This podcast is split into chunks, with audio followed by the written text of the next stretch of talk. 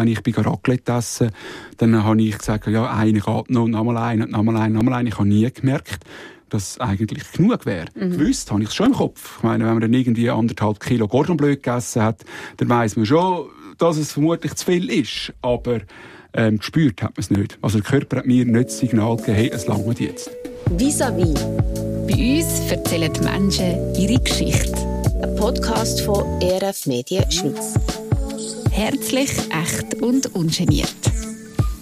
In letzter Zeit habe ich immer wieder mit Leuten geredet, die übergewichtig sind. Und es hat mich angefangen zu beschäftigen, was die Leute erleben. Sprüche, die man sich anhören muss, Blicke, die auf einem kleben und natürlich ganz Haufen Meinungen von Menschen, die eh wissen, warum er jetzt so dick geworden ist. Darum habe ich mich mega gefreut, als Philipp Höhn zugesagt hat, dass er zu mir ins Vis-à-vis kommt. Er lässt uns ein bisschen reinschauen, wie das ist, wenn man fast 200 Kilo schwer ist. Und wie das vor allem ist, wenn man am Tisch hockt. Alle haben schon lange genug und man selber könnte einfach noch einen riesen Berg essen. Der Philipp Höhn hat schon als Kind kein Sättigungsgefühl und hat darum auch ziemlich schnell ziemlich viel auf der Rippe gehabt. Ein Leben mit Übergewicht, mit blöden Sprüchen, mit sich zusammennehmen und es gleich nicht schaffen und schlussendlich ein völlig neues Leben mit 100 Kilo weniger. Der Philipp Höhn ist zu Gast heute bei mir im Vis-a-vis. Ich freue mich sehr auf das Gespräch. Am Mikrofon ist Trud Stutz. Philipp Höhn, ich freue mich, dass du da bist und uns deine Geschichte erzählst. Herzlich willkommen in dem Vis-a-vis.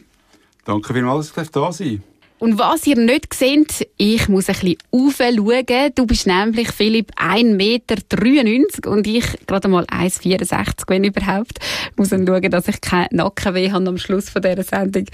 Genau. Also, Philipp, du bist 40 auf dem Punkt. Ähm, wir spulen doch am Anfang gerade ein bisschen zurück in deine Kindheit. Du hast mir im Vorgespräch gesagt, du hast eine schöne Kindheit erlebt, bist in einem Mehrgenerationenhaus aufgewachsen. Ich finde das mega spannend. Wie war das dort? Ja, genau. Ich bin in Hönk, Zürich, aufgewachsen. Mit meinen Großeltern zusammen, mit meinen Eltern und mit meinen zwei jüngeren Schwestern. Und ähm, das Coole ist natürlich, der Großvater und Großmutter hatten immer Zeit gehabt. Und durch das haben wir sehr viel können unternehmen miteinander, haben können spazieren oder ich bin einfach halt immer mit jemandem zusammen gewesen, sehr viel gelernt, über die Welt, über was es gibt und tut und macht. Und bin dort mit meinem Grossvater zusammen den Weinberg in Hönk raufgelaufen oder über die Europabrücke rein. Genau. Ist das mega ein Gewinn gewesen, dass man so viel Zeit hat mit den Grosseltern? Ja, es war für mich mega, mega schön gewesen. Ich mag mich auch sehr gut an diese Zeit erinnern. Äh, obwohl es Kindergarten war, erster Kindergarten.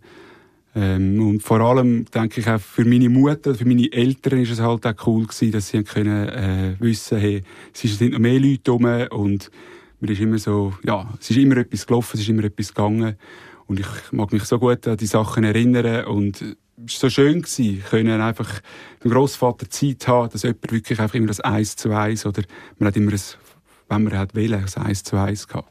Philipp, was bist du für ein Bub gewesen? Ja, ich glaube, ich bin recht lebhaft gewesen. Das geht gerade ins andere rein, wo wir jetzt vorher gesagt haben, dass meine Mami sehr froh war, ähm, dass eben Grosseltern rum sind, können abgeben. Ich habe sehr viel Bewegungsdrang gehabt, ich habe sehr viel gemacht und da bin, das erzähle ich jetzt nur nach von meinen Eltern, äh, sehr kommunikativ gewesen, sehr viel geredet, äh, ob man es verstanden hat oder nicht. ähm, genau, aber es ist, äh, ist immer etwas gelaufen, vor allem wenn dann noch Verwandte gekommen sind, Cousins und so weiter, wo wir äh, sehr viele Sachen unternommen haben, gemacht und da haben. Genau. also ein grosser Familienzusammenhalt. Genau, Familie ist bis heute ist sehr, sehr hoch geschrieben, respektive wird wirklich auch gelebt mit meinen Schwestern bis heute ähm, wirklich um es mega gut miteinander, mit meinem Cousin zusammen oder mit meinen Cousins zusammen und so weiter, wo bis heute einfach Familie sehr, sehr grossen Stellenwert hat. Genau. Mega schön. Komm, wir tauchen gerade schnell ab in unsere Rubrik Gott und du. Machen wir ganz schnell am Anfang drei Fragen über dich und Gott. Äh, kurz und knackig. Gott und du als Kind, Philipp, bist du mit ihm in irgendeiner Form in Berührung gekommen?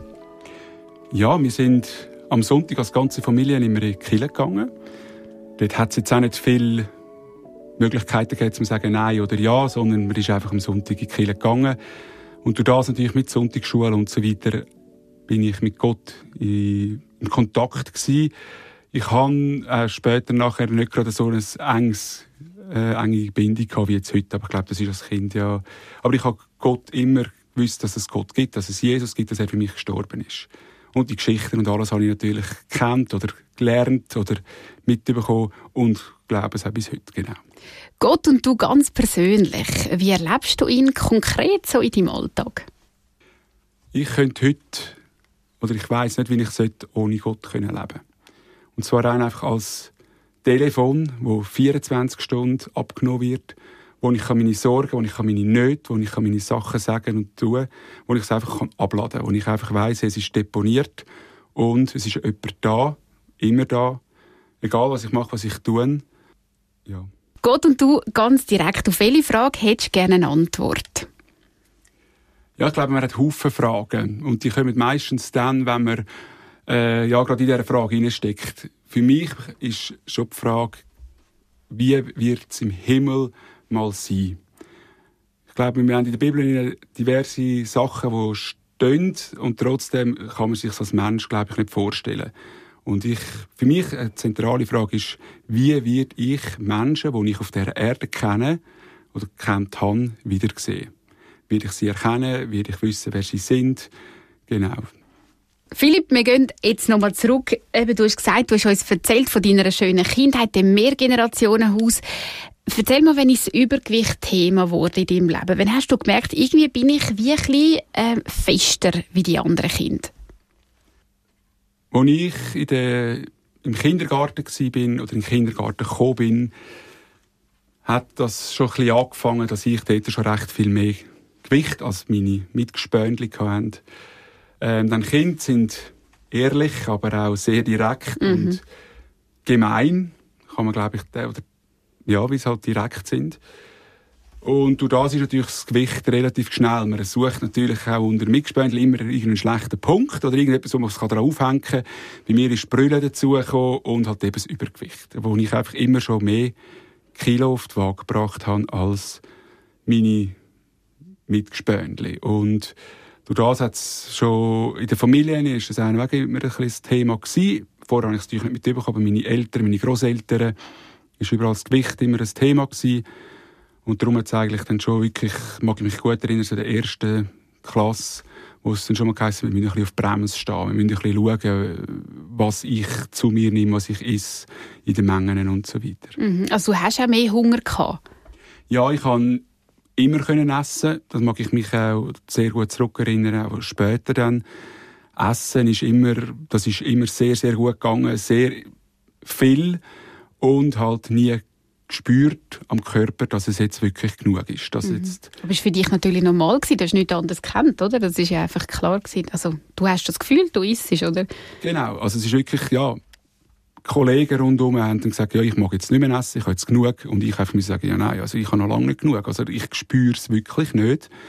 Und dann ist natürlich, hat man automatisch weitergegessen, wenn man nicht dann, vor allem im späteren Zeitpunkt, dann gemerkt hat, hey, es ist jetzt, also späterer Zeitpunkt vom Alter her natürlich, wo man dann vernünftiger wird. Und dann müssen sagen, hey, nein, äh, es ist, glaube ich, nicht gut, es äh, tut sich jetzt selber da äh, regulieren oder mhm auf die Bremse stehen. Genau. Aber was hast du so dir müssen anschauen? Du hast gesagt, schon im Kinski ähm, hast du gemerkt, du bist ein bisschen dicker. Ja, weißt du, was hast du müssen anschauen in deiner Kindheit von anderen Kindern? Weil du gesagt hast, sie sind fies. Ja, also Brüllenschlangen, das ist so der Klassiker, das kennen alle.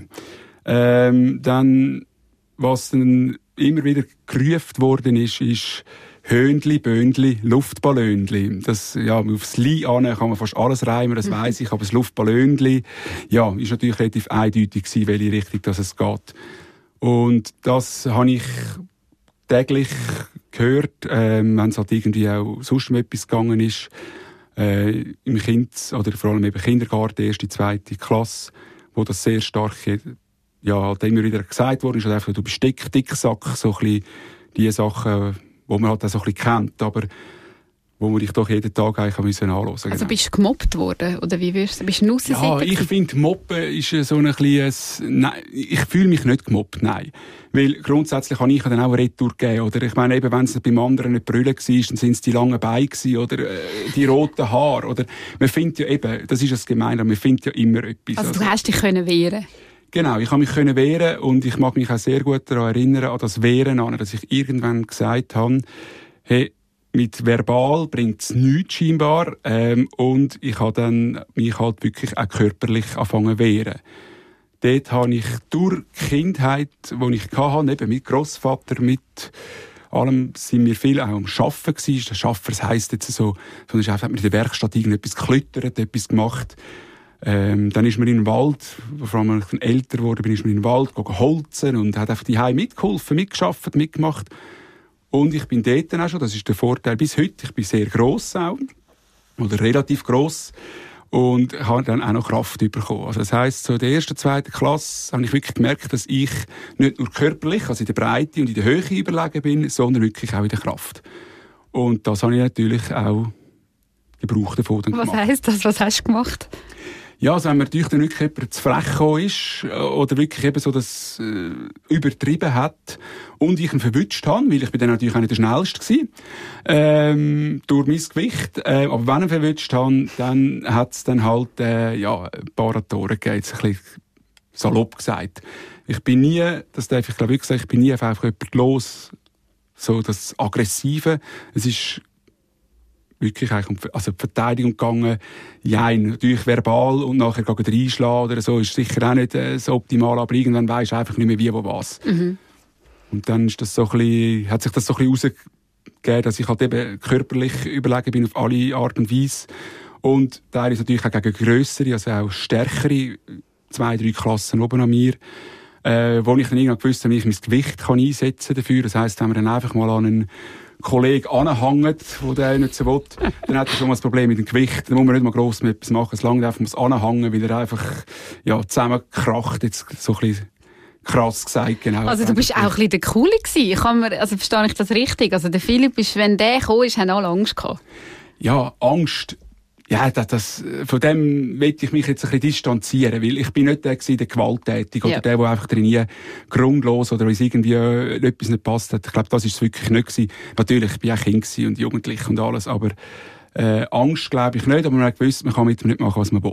Und vor allem eben auch für die Eltern, äh, mir ist es wie egal gewesen, aber jetzt drei Jahre, vier Jahre älter ist oder nicht, äh, es hat dann einfach gesagt, gegeben. Klar, ich kann auch müssen einstecken. Es klingt jetzt so, als wäre ich da der Lokalmatador, der Herkules.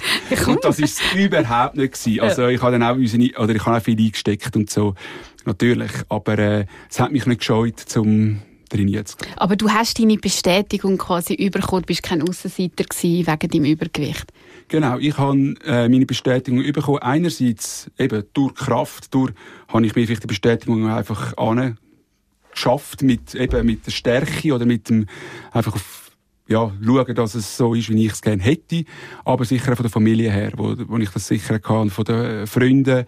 Ich habe immer Freunde gehabt. Es war nie so, gewesen, dass ich der Aussenseiter so wäre und keine Freunde gehabt hätte.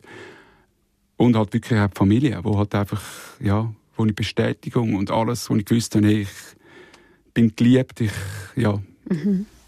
In der vierten, fünften Klasse hast du mir gesagt, bist du schon 100 Kilo gewesen. Also das ist relativ viel, oder? Ähm, weißt, man geht doch regelmäßig zum Kinderarzt. Ist das denn nicht das Thema gewesen, dass sie gesagt hat, ja, irgendwie müssen wir jetzt da irgendwie das Gewicht runterbringen, das geht so nicht, das ist ungesund? Ja, ich bin wirklich so, vierte, fünfte Klasse, weiß ich noch, da bin ich mit meinem Papi zusammen, also das bin ich auf die Waage gestanden. Also er ist nicht auch drauf gestanden, war im März. Gewesen. Da hat vermutlich das Gewicht jemand gestummen. Nein, ich bin wirklich in der 4. 5. Klasse, weiss ich noch, bin ich äh, die 100 Kilo überschritten.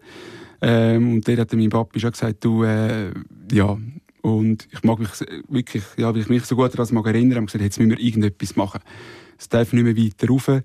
Ähm, und wir haben als Familie immer wieder eine Diät durchgemacht. Angefangen von Suppendiät, F FDH isst die Hälfte, äh, am Abend weniger essen, Kohlenhydrat weglassen und so weiter. Und trotzdem hat wie alles nicht wirklich äh, langfristige, momentan ist man vielleicht ein Gewicht runter, das schon, aber eine langfristige Lösung hat es nicht gebracht und vor allem einfach immer Hunger.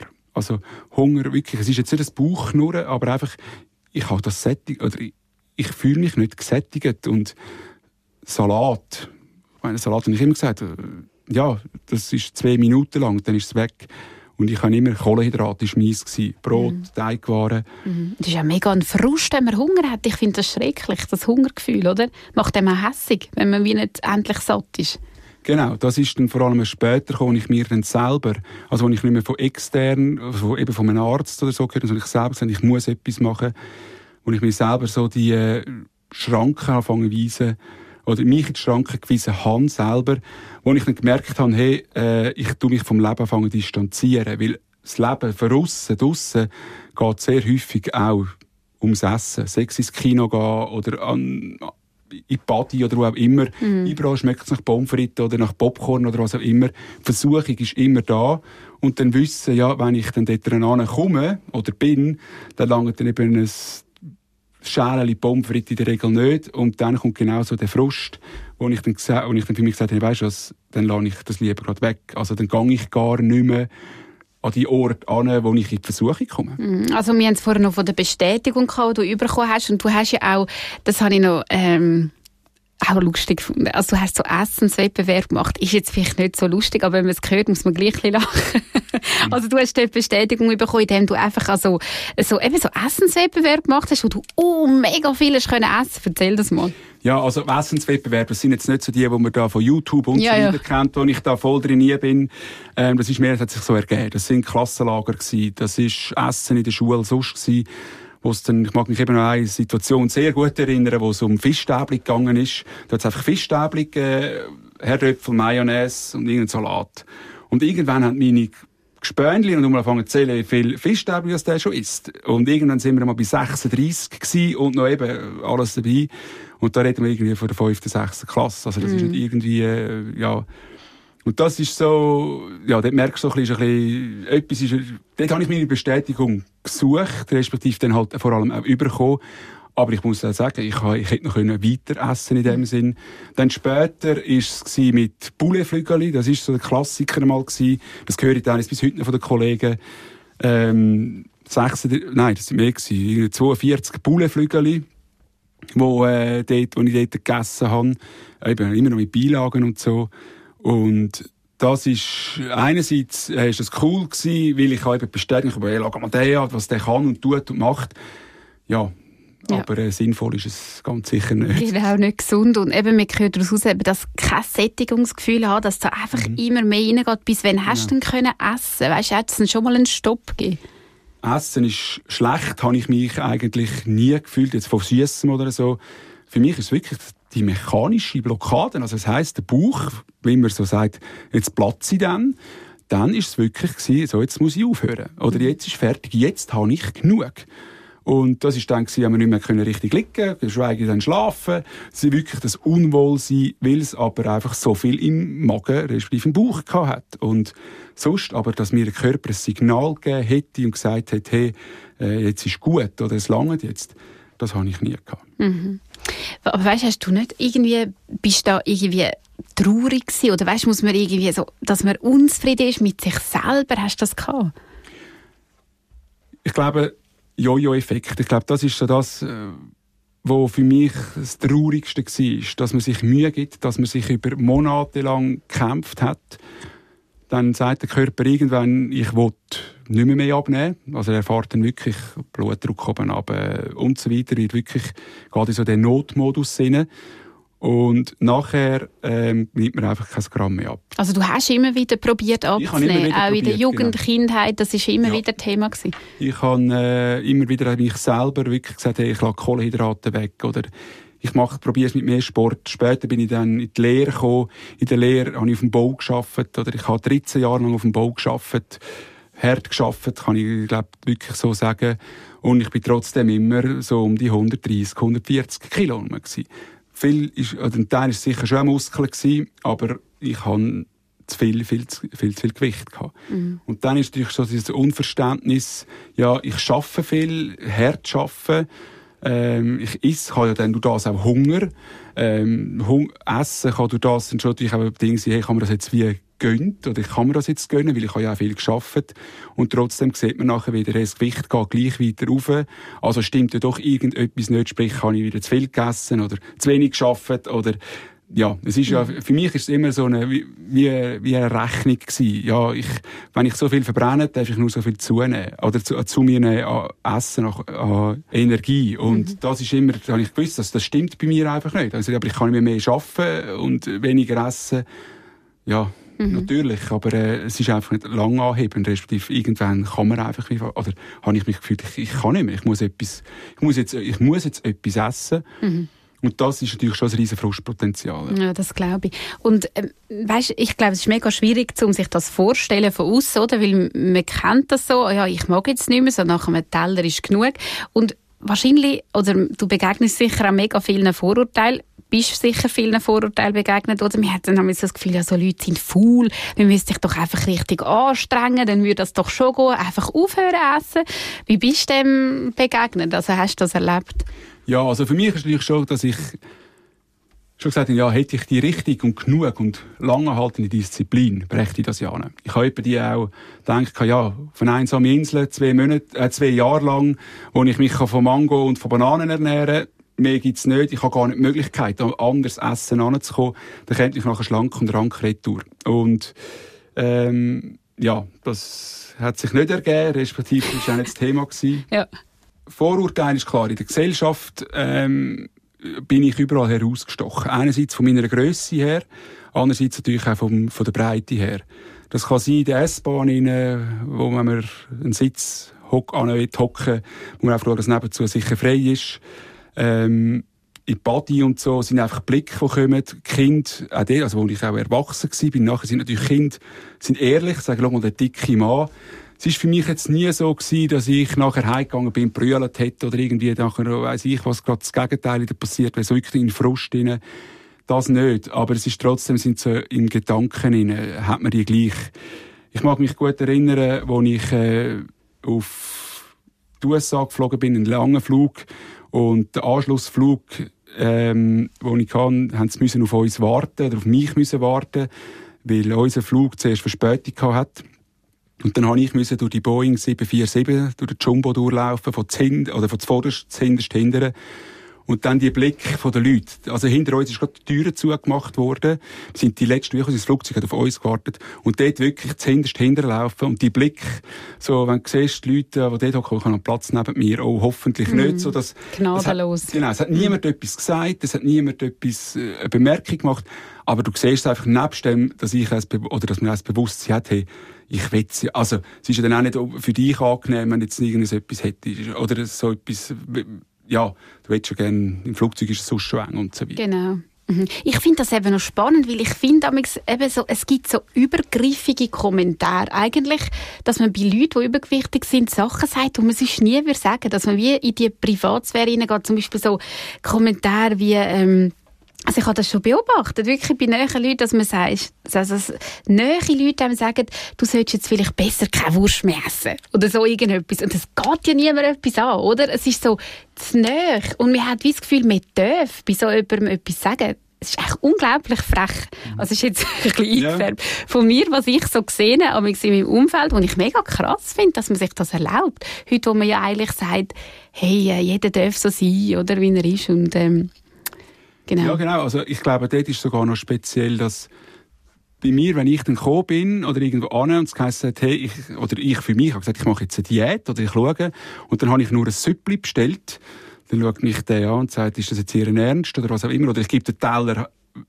halb leer retour, dann schaut mich der an und sagt, was ist nicht gut gewesen, muss ich mit dem Kochchef reden oder irgend so. Mhm wo jetzt nicht per se negativ ist, aber wo er oder die Person dann einfach halt sagt, hey, die Person ist gross, die ist hat sehr viel Gewicht, also es kann ja nicht sein, dass er jetzt irgendwie ja, ja. das Halbschnitzel ist, wieso ist er noch das Halbe, ist, dann ist es nicht gut. Mhm. Ähm, was hättest du dir mehr gewünscht von deinem Umfeld? Das nimmt mich noch Wunder, von den Leuten um dich herum. Ich glaube, das Umfeld ist das Problem, dass man immer das Gefühl hat, und ich selber auch lange über mir gesagt habe, Disziplin ist das Problem. Ja, weißt, wenn du ein bisschen müde ist, dann schaffst du es. Wenn du ein bisschen mehr machst, ein bisschen dich anders ernährst, dich ein bisschen mehr bewegst und so weiter, dann ist das überhaupt kein Problem, weil, schau, bei mir geht's ja auch, dort funktioniert's auch. Das sind so die Sachen, wo ich recht Mühe eigentlich damit habe, weil ich einfach sage, ich gebe mir Mühe, ich gebe alles, aber es verjagt mich wie zwischen denen. Ich kann nicht anders. Ich will jetzt nicht sagen, ein Suchtverhalten ist es, glaube ich, oder kann man glaube schon nicht so sagen, aber es fühlt sich heute, im Stand, wo ich heute bin, ist es definitiv so, dass es sehr, glaube ich, ähnlich ist wie wieder eine Sucht. Mhm. Und darum ist es ja wie an einem Alkoholkranken, so, wo man einfach nicht kann sagen hey, hör doch jetzt einfach auf. Das ist einfach, ja, dann sagt man gescheiter nichts. Das andere Geschlecht ist ja dann natürlich auch Thema geworden in deiner Jugend. Gar nicht so einfach, wenn man so übergewichtig ist. Wie hast du das erlebt? Ja, ähm, für mich war das andere Geschlecht sehr lange nicht wirklich interessant gewesen. Was dann interessant geworden ist, natürlich auch durch das Alter und so, ist klar, dann äh, habe ich von Anfang an gewusst, ja, also ich meine, wer möchte denn schon mit mir eine Beziehung anfangen? Und durch das äh, habe ich mich dort äh, völlig zurückgehebt, respektive mir wäre nie in den Sinn gekommen, um auf irgendjemanden zuzugehen. Dort ist vielleicht auch noch der Vorteil, dass auch bei uns in den Familien so ein bisschen, es, es ist kein Gesetz, aber es ist einfach so ein bisschen klar gewesen, bis man die Lehre oder die Ausbildung abgeschlossen hat, sollte man sich auf das konzentrieren und nachher darf man dann ein anderes Geschlecht. Aber das ist nicht ein Gesetz, aber es hat einfach so ein bisschen als Rat ist das gegeben. Und darum ist es für mich eigentlich wie auch von dem her noch gut gewesen, zu sagen, hey, bis die Ausbildung fertig ist, äh, ja. Äh, das heisst nicht, dass ich mir natürlich nicht eine Beziehung oder so auch gewünscht hätte, weil ich habe ja meine Kollegen und Freunde rundherum gesehen mit einer Freundin. Aber es ist für mich gar nicht zum, zur, zur Debatte gestanden, weil ich wusste, oder weil ich mir muss sagen, was will die mit mir? Also ich bin so, ich bin doppelt, wenn nicht dreimal so schwer. Also, ja. Ein paar Jahre später äh, hat sich aber eine Frau sehr stark für dich interessiert, hat das auch immer wieder gezeigt, ist auf dich zugegangen, das ist deine, äh, deine Frau dann auch geworden. Ihr ist das Gewicht absolut egal gewesen, gell? Ja, genau. Ich habe mich nicht ganz eben an der Familie Kodex gehalten. Es war dann doch noch in der Lehre rein, drittes Lehrjahr darf man dazu sagen, also gerade am Schluss, ähm, wo sich dann wirklich eine Frau für mich interessiert hat. Ich habe das sehr lange nicht kapiert. Sie hat drei, vier Anläufe gebraucht, bis ich es dann gemerkt habe. Und ich habe es nicht können, also ich habe es wirklich nicht verstanden. Es hat, es, ja, wie, wie kann, also wieso, warum und ja, mhm. dass es so ist. Das ist dann auch deine Frau, die ihr geheiratet und sie war sehr eine sportliche Frau. Gewesen. Ja, also ich bin nie so der ich habe mich immer sehr gut können bewegen. Mhm. Durch das ich auf dem Bau geschafft habe, habe ich auch müssen mich bewegen und so weiter. Aber ist klar, sie hat dann gesagt, komm, wir können wandern. Dann sage ich, ja, ist gut, geradeaus und bergab ist super, bergauf, uh, hm, lassen wir das. Weil dort ist dann meine Puste dann noch irgendwo ein, ein Ende gekommen. Aber ja, es ist auch wegen dem Übergewicht genau, einfach, wegen Übergewicht, genau. Aber es ist nie das Thema gewesen, weil sie mich auch so ja, kennengelernt hat, lieben gelernt hat ähm, ist nie etwas zwischen uns, was gestanden ist, oder etwas, wo sie auch gesagt hätte, hey, da musst du irgendwie etwas machen oder so. Klar, Gesundheit ist natürlich schon mal auch ein Thema gewesen, von mir wie auch von ihr, dass, man, dass ich gewusst habe, das ist auf lange Zeit nicht gesund. Aber es ist nie ein Thema gewesen in der Beziehung, weil ich jetzt so schwer bin. Und sie hat eben sehr, sehr sportlich mit Velofahren, mit Arm drumherum. Mhm. Was war das für eine Beziehung? Wie würdest du die beschreiben? Es war eine sehr eine gute Beziehung. Gewesen. Wir haben äh, uns eben sehr jung kennengelernt. Wir haben dann auch nach ein paar Jahren geheiratet, sind beide berufstätig gewesen und äh, haben wirklich eine sehr, sehr gute Zeit miteinander und haben sehr viel erlebt, gereist, gemacht und da genau, wo dann irgendwann ich gemerkt habe, dass irgendetwas ja nicht mehr so gut ist, weil man halt einfach so, ja, man lebt halt miteinander, äh, so das typische Auseinanderleben, wo dann halt irgendwann so ein bisschen zum Thema geworden ist. Mhm. Die Ehe ist in Brüche gegangen und das ist für dich extrem schwierig gewesen. Also da ist ein Riesenloch aufgegangen, gell? Ja, also der, der Moment, wo man weiß, jetzt ist es vorbei, äh, freier Fall, schwarzes Loch unten dran, die ganze Sachen, die man sich gewünscht hat, wo man darauf angeschafft hat, wo man geplant hat, sechs Finanzen, sechs, äh, was auch immer, ist einfach plötzlich alles weg gewesen. Es ist ein riesen Loch entstanden, in mir rein, Unverständnis, wieso, warum, wie hat das können passieren, wieso ich, der Erste in der Familie, der eine Ehe ins Sand setzt. Ähm, von anderen hat man es gehört, aber selber drin sein. Ja, und dann wieder auf aufmachen, aufraffen, was wollte ich überhaupt noch, wo soll es hingehen. Mhm. Was hast du dir denn nachher wie vorgenommen? Was hast du gehabt, weißt? Ja, ich habe ähm, dort gemerkt, auf was es wirklich in meinem Leben ankommt. Was bleibt am Schluss. Und das ist für mich Gott. Und ich muss sagen, das ist das Einzige, wo man auf dieser Erde nicht genommen werden kann. Das ist mir relativ schnell zum Glück klar geworden, wo ich dann dort wirklich können, oder wo ich dann Zeit investiert habe in Gott. Weil ich gesagt ich muss das Loch, das ich in mir rein habe, ich habe ja vorher schon auch Gott gehabt, aber nie so nah. Mhm. Gott ist da gewesen, Gott hat mir, ja, hat gebraucht, aber nicht wirklich, weil es wäre eine Wohnung gegangen. Und dort war wirklich, hey, ohne Gott, jetzt ist einfach keine Chance mehr. Ja, aber was heisst das? Also wie hast du dort, du hast gesagt, du hast Zeit mit ihm verbracht. Oder wie hast du gesagt, was heisst denn das? Genau, ich habe natürlich dann, durch das, dass ich auch viel mehr Zeit wieder hatte, ich bin, ja, alleinstehend gewesen, oder in einer, in einer Scheidung, äh, im Prozess hinein, wo ich dann gesagt habe, hey, für mich gibt es keine Diskussion mehr, ich muss jetzt Leute haben um mich herum, nicht nur die Familie, sondern wirklich auch Männer, die das mittragen, respektive wo ich mich kann austauschen kann, wo ich so sein kann, ich bin. Wir sind jetzt sieben Männer, plus minus im gleichen Alter, aber völlig verschiedene vom Doktor über den Versicherungsding, äh, den Buchhalter, wirklich quer durch, wo wir uns alle zwei Wochen mal treffen und einfach miteinander zu Nacht essen, austauschen, ähm, wo steht jeder und halt wirklich so ein bisschen, ja, den Fisch auf den Tisch bringen. Und das ist so der Spruch, äh, der Fisch muss auf den Tisch, sonst fängt er an zu stinken, ähm, begleitet uns oder mich. Und dass man Sachen ausspricht, Sachen sagt. Und wenn es vielleicht zuerst ein bisschen Mut braucht, es ist mein geschützter Bereich, wo ich weiß, was ich da sage und tue. Erstens, ich werde verstanden. Es wird mit dem Finger auf mich gezeigt. Es wird nicht umverzählt. Es wird nicht irgendwie, äh, ja, noch etwas daraus gemacht. Sondern ich darf einfach so sein, wie ich bin und darf alle meine Sachen sagen, die mich begleiten oder wo, wo ich in meinem Kopf habe. Und das ist für mich eine riesen Erleichterung, weil ich dann ja auch von anderen höre, wo sie stehen und merke, hey, unterm Strich, steht jeder an einem Punkt, wo er irgendwie selber nicht daraus rauskommt. Oder wir haben sogar die gleichen Punkte, die sich sehr stark überschneiden, wo eigentlich heute in der Gesellschaft nicht mehr so, man versucht immer das Gesicht zu wahren und darf nicht, oder ich habe das Gefühl, so nicht die Ehrlichkeit mhm. haben. Und halt auch wissen, wir hocken alle im gleichen Boot und wir haben alle unsere Probleme und es ist keiner einfach davon äh, verschont geblieben. Ja. Und was hat Gott mit dem zu tun? Gott hat mit dem zu tun, dass wir es vor Gott bringen unsere Sachen, unsere, oder jetzt meine Sachen, die man wirklich von Gott bringt. Wir beten miteinander. Wir tun in der Bibel lesen. Wir tun eine Zeit haben, wo wir wirklich beten, alle miteinander, füreinander. Und der Mittelpunkt, das ist ganz wichtig, dass das immer Jesus ist und bleibt. Und könnte man sich dann nicht einfach treffen und ehrlich sein? Wieso braucht es denn noch den Jesus? Ich glaube, nur einfach Wort von einem guten Freund und so, das kann sehr, sehr gut, äh, das tut sehr gut und das ist sicher auch richtig. Das Ganze wir können abladen und wissen, hey, Gott ist da. Nur das Zusätzliche, dass man füreinander beten, füreinander darf das vor Gott bringen.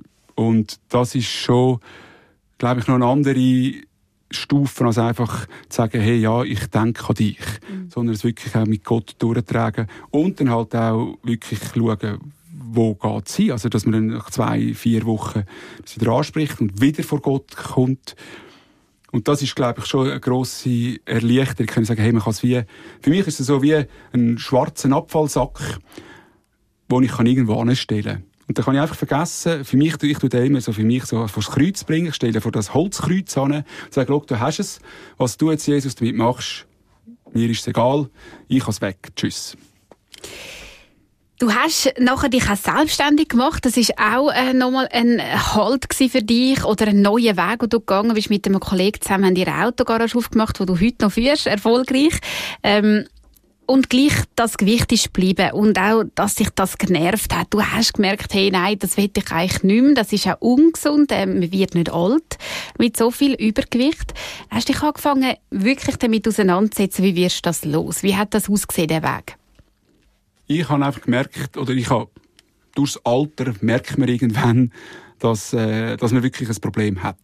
Ich bin immer wieder auch zu der, zum Hausarzt gegangen, habe das angesprochen, äh, die normalen Check, die man so ein bisschen macht, gemacht. Und jedes Mal habe ich das so ein bisschen angesprochen, oder habe ich das angesprochen, gesagt, Gewicht und so, das war ja offensichtlich gewesen. Und dann hat auch der Hausarzt gefunden, ja, also, schauen Sie, äh, machen Sie sich nicht so viele Gedanken.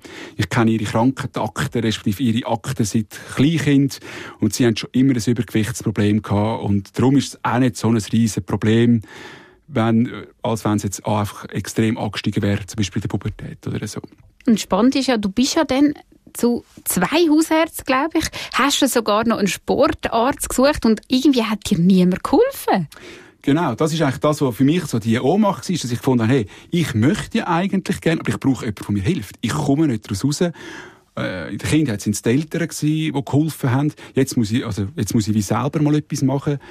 Der erste Hausarzt, der der Kinderarzt da war, der gefunden, geht nicht. Oder sehe keinen Bedarf. Ist nicht nötig. Ist nicht nötig, ja. genau. Dir ist aber auch körperlich gut gegangen, also genau. du hast nicht grosse ich Beschwerden Genau, ich habe keine Beschwerden, nichts. Kein Zucker, nicht? Nichts, gar nicht. Ich habe keinen Zucker, ich habe keinen hohen Blutdruck gehabt. Dann habe ich mir einen Arzt gesucht, der wirklich auf sportlich ist. Der hat mir dann erklärt, ja, wissen Sie, ich bin so der Ferrari, halt schnell, aber sie sind eher der Lastwagen oder der Lieferungswagen. Sie sind zwar nicht so schnell, aber dafür können sie Haufen transportieren hat man das so ein bisschen, ja, versucht, also so ein bisschen wie abzudrücken, ähm, das weniger schlimm machen. Das hat sich natürlich zuerst gut angefühlt. Ich meine, von einem Arzt gehört, es ist alles gut, alles tiptop.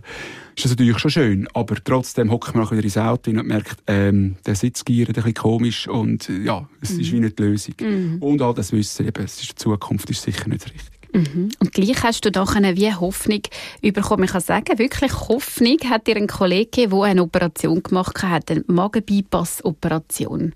Genau, ich hatte einen, äh, einen Kollegen, den ich, kenne, den ich schon seit Kindheit aus kenne.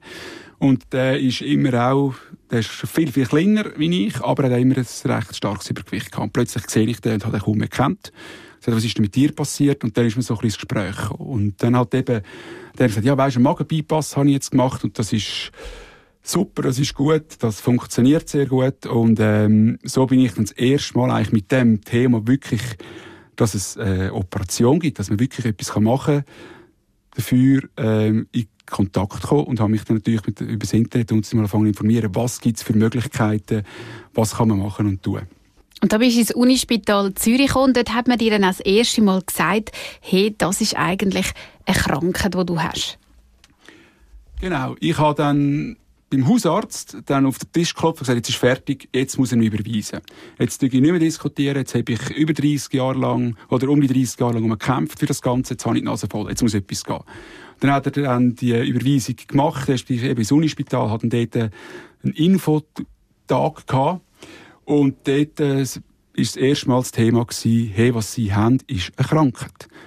Und nicht einfach nur zu wenig Disziplin oder ein bisschen mehr Mühe geben, sondern was sie haben, ist eine Krankheit. Und das ist so, ich bin so dort geguckt und gesagt, das kann nicht sein. Was heisst eine Krankheit? Weil, ich meine, es gibt Haufen Krankheiten, die kann man nicht selber irgendwie regulieren, logischerweise, sondern nur mit Medikament oder gar nicht heilbar in dem Sinn.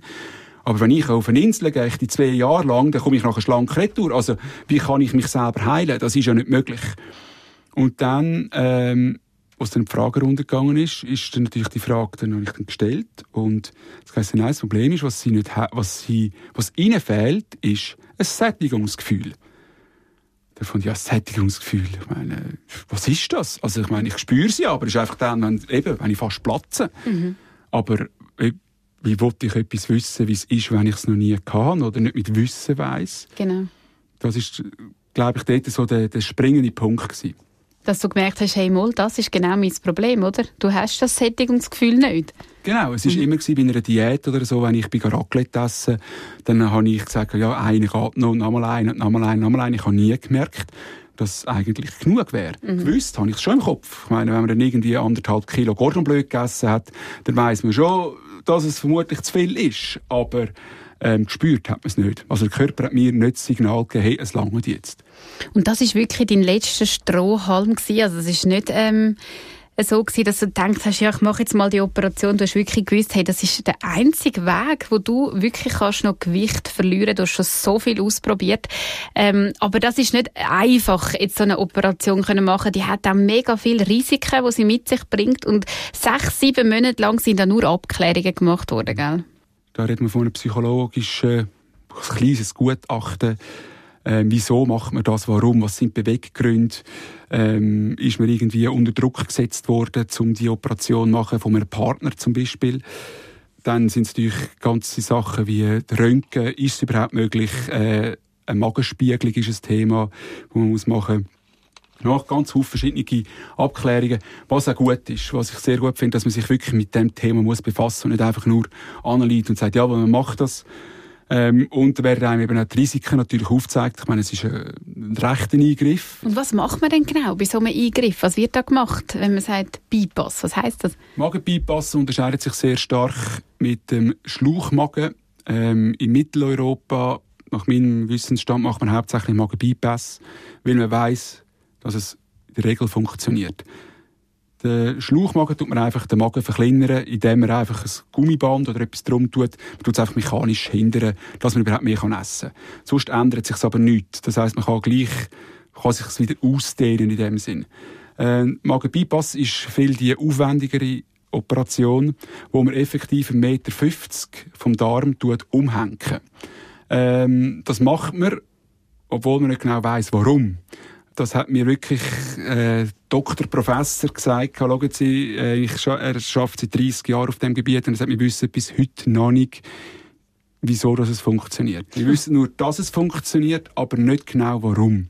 Es geht darum, dass in dem Meter 50 Darm innen gewisse Signale als Hirn gehen, die sagt, hey, es ist jetzt genug mit Essen oder nein, es ist jetzt nicht genug. Dort innen finden sehr viele Sachen statt, die ich jetzt auch selber gespürt, gemerkt habe, wo einfach am Hirn oder mir andere Signale geben. Mhm. Und das heisst, ähm, drei Tage im Spital sein, fünf kleine Schnittli unter der Brust und dann wird die Operation von außen her so eigentlich, oder wird so eigentlich durchgeführt, respektive wirklich der Darm wird anders angehängt. Es ist aber wichtig, es wird davon nichts entfernt. Es wäre auch immer wieder rückbaubar in dem Sinn. Hat es scheinbar noch nie gegeben. Hat man mir gesagt, man hat es noch nie wieder rückgängig müssen machen aus irgendwelchen Gründen. Und es wird auch weiterhin alles genutzt.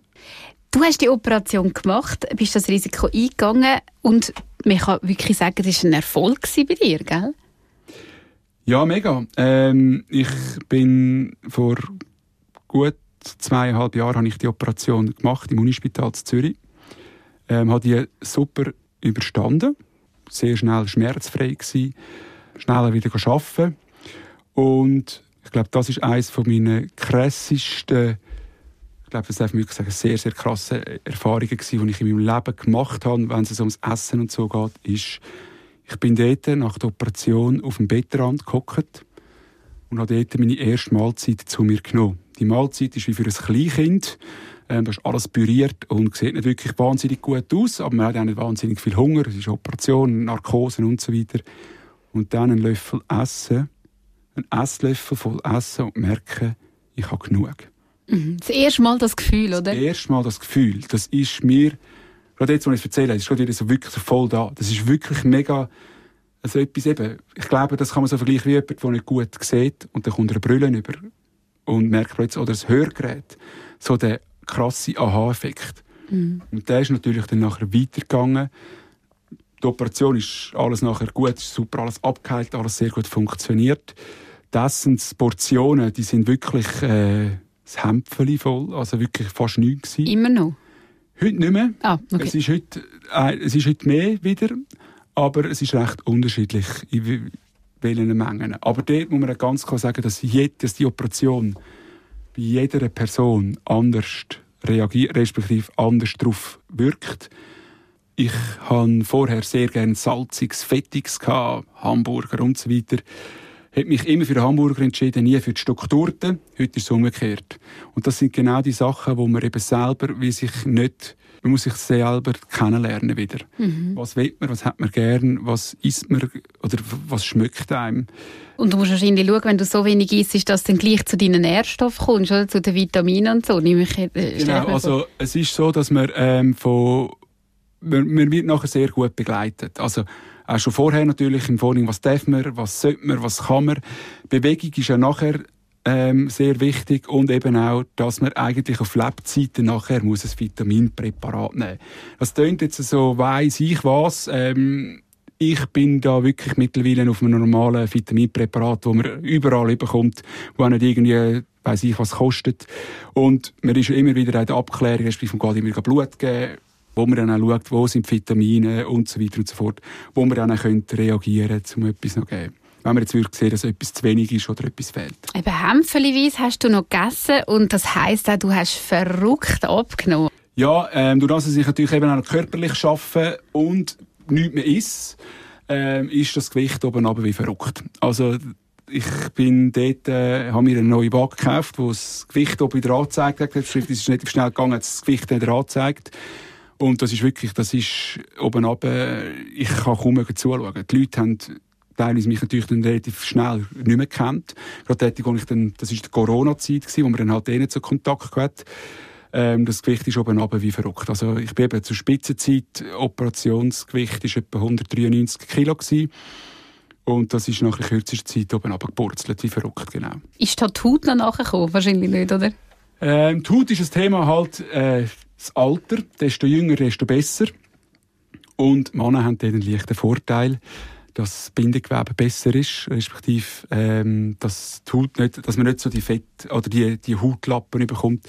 Ich habe ganz wenig vorige Haut, das gebe ich zu, das sieht man auch, wenn ich in der Body bin.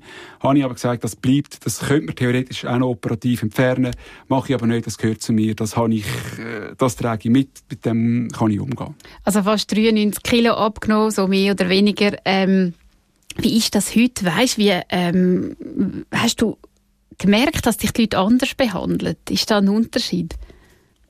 Ähm, ja, es ist anders behandelt halt jetzt vielleicht nicht per se äh, wegen, also das Gewicht, die Leute, die mich heute neu kennenlernen, ist eh kein Thema. Sonst haben sich sehr viele Leute daran gewöhnt, ich, wo ich lange mit ihnen schon unterwegs bin.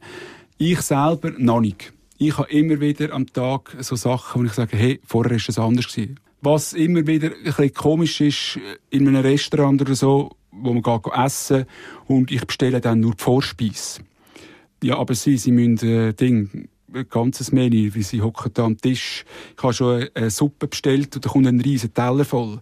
Ja, sie müssen das ganze Menü. Dann sage ich, schauen Sie, dann zahle ich Ihnen das gern, aber ich esse die Suppe nicht. Und da kommt so das Unverständnis, äh, wo die Leute nicht verstehen, warum isst der grosse Mann nur so, ja, kleine Häppchen und so weiter.